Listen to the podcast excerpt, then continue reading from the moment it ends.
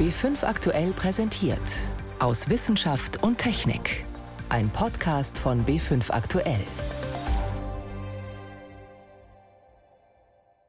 Heute mit Ingeborg Hein und ja, vielleicht erkennen Sie es.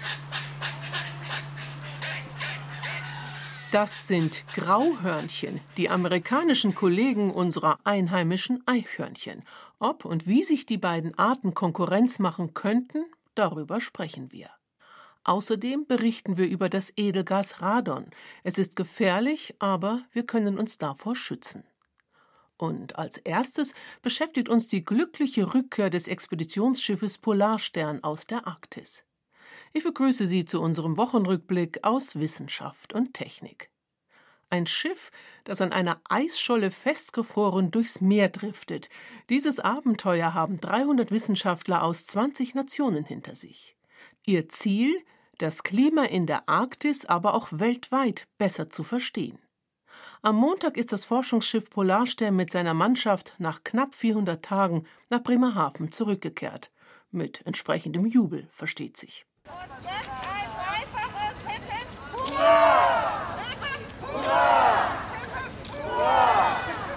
Feierlicher Empfang mit Bundesforschungsministerin Anja Karliczek und Freude über die glückliche Rückkehr, als die Polarstern an ihrem Liegeplatz festgemacht hat. Aber der Hintergrund der Mosaikexpedition, nämlich der Klimawandel, ist ernst. Daran lässt Expeditionsleiter Markus Rex keinen Zweifel. Man brauche keine Messinstrumente, um zu sehen, dass das Eis stirbt. Wir haben wirklich das Eis verschwinden gesehen. Direkt am Nordpol haben wir völlig marodes, aufgeschmolzenes, durchlöchertes Eis gefunden. Im Winter waren unsere Temperaturen 10 Grad höher als das, was Fridtjof Nansen vor 125 Jahren beobachtet hat. Wenn das so weitergeht mit dem Klimawandel, dann wird die Arktis in naher Zukunft im Sommer eisfrei werden. Mehrfach hatten die Wissenschaftler von unterwegs einen alarmierenden Rückgang des Meereises gemeldet. Die Direktorin des Alfred Wegener Instituts, Antje Boetius. Wenn wir die weißen Teile der Erde zum Verschwinden bringen, wenn das Weiße der Erde, was ja das Sonnenlicht reflektiert und unser Klima überhaupt zu dem macht, wie wir es als Menschen können, wenn das verschwindet, dann leben wir in einem anderen Planeten, der uns Menschheit nicht gut tut. Mosaik gilt als bisher größte Arktis-Expedition. 389 Tage war die Polarstern unterwegs. Sie hatte sich einfrieren lassen und war mit einer Eisscholle durchs Nordpolarmeer gedriftet. Ab dem Frühjahr wirbelte die Corona-Pandemie die Logistik ordentlich durcheinander. Zwischendurch stand Mosaik auf der Kippe. Aber die Expedition der Superlative ging weiter. Und man habe Großes vollbracht, sagt Markus Rex. Wir haben die Grenzen des Machbaren verschoben in der Polarforschung und wir bringen einen Daten- und Probenschatz aus der Arktis zurück, der die Klimawissenschaft langfristig verändern wird. Wir haben detaillierter und genauer das arktische Klimasystem studieren können, als wir es jemals zuvor konnten. Und wir werden jetzt auch in der Lage sein, das in unseren Klimamodellen korrekt und richtig abzubilden. Die Forscher gehen davon aus, dass sie mehrere Jahre mit dem Datensatz von Mosaik arbeiten können. Katrin Spethmann berichtete. Die Rückkehr in Bremerhaven ist kein Zufall. Dort befindet sich das Alfred Wegener Institut, das die wissenschaftliche Leitung dieser einmaligen Expedition hat. Meine Kollegin Mirjam Stumpfe kennt das Schiff und etliche Wissenschaftler, die dort mitgefahren sind, und sie sagt, ja, das große Hallo am Montag ist mehr als berechtigt. Sie kam ja tatsächlich zuletzt vom Nordpol und man muss es sagen, sie waren Teilnehmer der größten und teuersten Arktis-Expedition aller Zeiten. Jetzt kann man fragen, brauchen wir die unbedingt? Ja, brauchen wir. Die füllt wirklich eine Wissenslücke, denn die Arktis ist im Polarwinter und das ist ja die Hälfte des Jahres unerforscht. Da ist man bisher noch nicht so lange hingefahren. Da sind ein paar Bojen durchgetrieben. Mal gab es eine Expedition so zwei, drei Monate, aber anders als in der Antarktis gibt es da eben keine ganzjährige Forschung. Und das ist wichtig, um die Arktis zu verstehen. Um die Prozesse zum Beispiel auch der Klimaerwärmung zu verstehen. Die Arktis ist eine Region, die erwärmt sich zweimal schneller als der Rest der Welt. Das ist so grob verstanden, wie das funktioniert, aber ganz viele Details, wie die Wärme aus dem Ozean im Winter in die Atmosphäre kommt, wie das funktioniert, da hat man ganz viel noch nicht verstanden, weil man gar nicht weiß, was ist das eigentlich für Eis, das sich da übers Jahr aufbaut. Und das haben die Forscher jetzt genau angeschaut und können das jetzt besser abschätzen, ob die Arktis am Ende des 21. Jahrhunderts 5 Grad wärmer wird oder sogar 15 Grad. So weit schwanken die Schätzungen gerade. Nach der Rückkehr diese Woche geht die Forschung weiter, beziehungsweise an Land ja erst richtig los. Es geht ans Auswerten der gemessenen Daten. Gab es denn schon während der Expedition überraschende Erkenntnisse oder Beobachtungen? Tatsächlich haben sie eben gerade aufgehört zu messen. Es ist ja eine lange Messreihe, ein Jahreszyklus. Und jetzt fangen sie an, die auszuarbeiten. Also jetzt fängt die Arbeit an. Im Großen Ganzen gesehen waren sie tatsächlich überrascht, wie dünn das Eis war. Das war schon dünn im Winter, als sie dort ankamen, halben Meter dick. Sie hatten gedacht, könnte eigentlich dicker sein. Und dann auch diesen Sommer war das Eis sehr dünn. Das war so dünn nördlich von Grönland, dass die Polarstern nach ihrem Weg durch das Polarmeer nochmal zurück an den Nordpol konnte, innerhalb von sechs Tagen. Das ist eine Wahnsinnszeit. Das schafft man normalerweise nicht. Aber es gab ganz viele freie Flächen. Also das Eis war sehr dünn und das hat sie schon doch recht ja, bewegt oder, oder auch äh, getroffen, das so unmittelbar zu sehen. Dann aber muss man auch sagen, natürlich hat jeder Forscher, jede Forscherin ihre persönlichen Eindrücke und die kann man nur in der Arktis haben. Hören wir mal drei Stimmen. Das beeindruckendste Erlebnis war, als ich den Riss äh, im Eis quer unter unserem Messzelt gefunden habe, äh, wo wir dann in letzter Sekunde all unsere Ausrüstung abgebaut haben mit vereinten Kräften. Und am nächsten Tag war der Riss drei Meter breit. Also wenn wir nicht schnell genug abgebaut hätten, dann wäre es alles weg gewesen. Beeindruckendes Erlebnis Nummer eins war, ich habe es noch nie gesehen und gehört, wie sich so ein Eisrücken bildet und war fasziniert, als ich daneben stand und wirklich gehört habe, wie dieser Druck auf dem Eis ist, wie es halt unglaublich laut knallt und man, wie man dann wirklich zusehen konnte, wie sich dieser Eisrücken aufgetürmt hat und so kleine Eisstückchen in alle Richtungen gesprungen sind. Das war phänomenal. Und ein ganz anderes Erlebnis, was mich aber sehr geprägt hat, ist, wir haben einmal auf dem Eis gezeltet und dieses Bewusstsein dafür zu bekommen, dass unter mir 4000 Meter Wasser sind und ich nur von knapp zwei Meter Eis davon getrennt bin, das ist was, was mich persönlich tatsächlich sehr beeindruckt hat, aber tatsächlich so absurd es klingt, wenn man da bei minus 30 Grad in seinem Schlafsack liegt, hat mir das eine ganze Menge Energie gegeben und viel, wo ich so dachte, ja, dafür bin ich hier. Ich bin noch nie mit dem Helikopter in der Polarnacht geflogen. Das war jetzt mal die erste Gelegenheit. Und das war sehr, sehr faszinierend, besonders wenn man dann einen Vollmond hatte und nur so schemenhaft ein bisschen was gesehen hat. Das, das kennt man normalerweise aus der Arktis überhaupt nicht. Ich meine, man sieht eigentlich fast nichts. Also man, man fliegt halt wirklich durch so eine tiefschwarze Nacht und man sieht dann halt dann so ein paar kleine Scheinwerfer so am Horizont, je nachdem, wie weit man vom Schiff wegfliegt, dann weiß man halt genau, das ist halt die, die einzigste Ecke, wo ich hier heute Nacht irgendwie gescheit schlafen kann.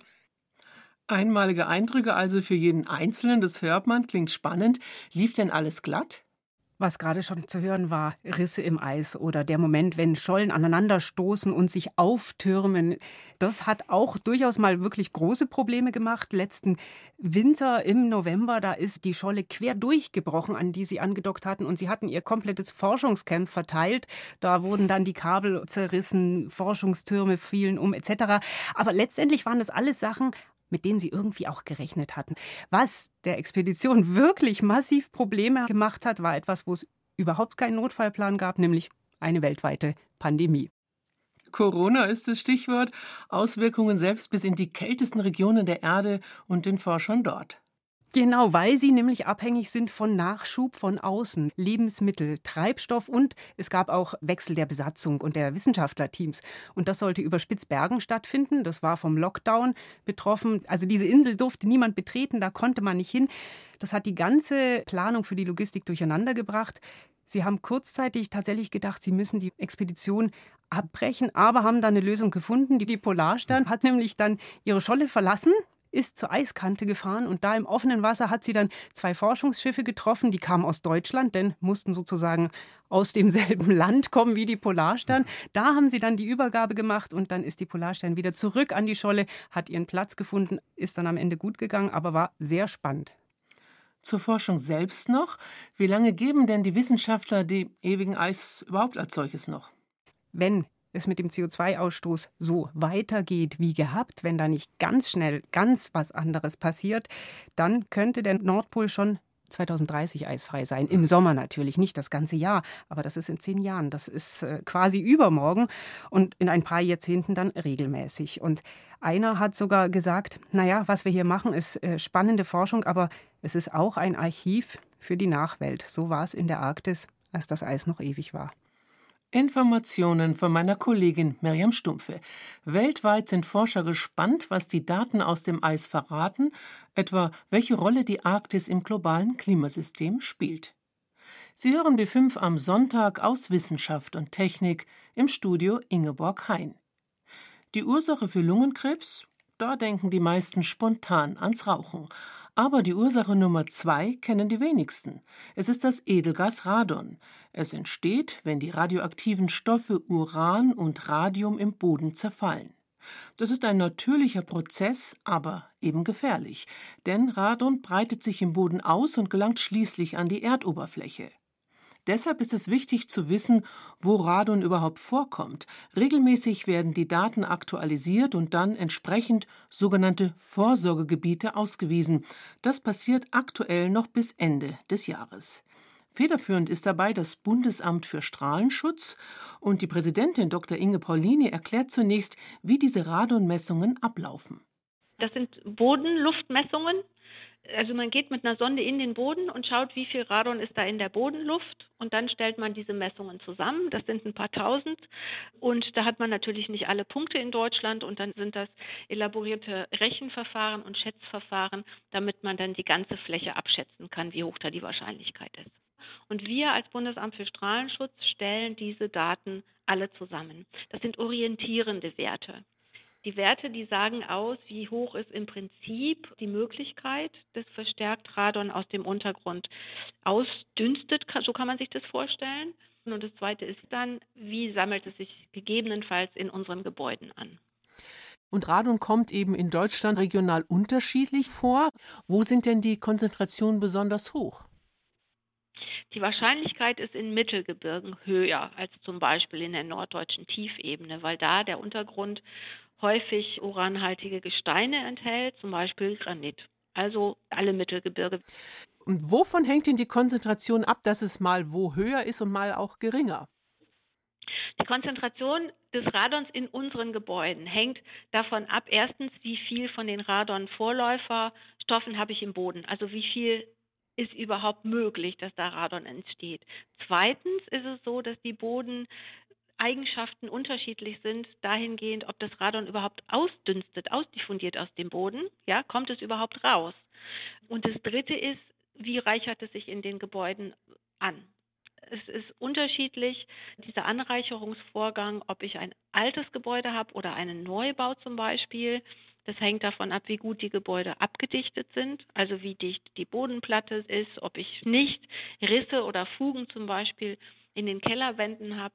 Das hängt davon ab, ob ich Kabeldurchlässe oder Schächte habe, die nicht abgedichtet sind. Da kann dann also quasi aus dem Untergrund das Radon in die Gebäude rein gelangen.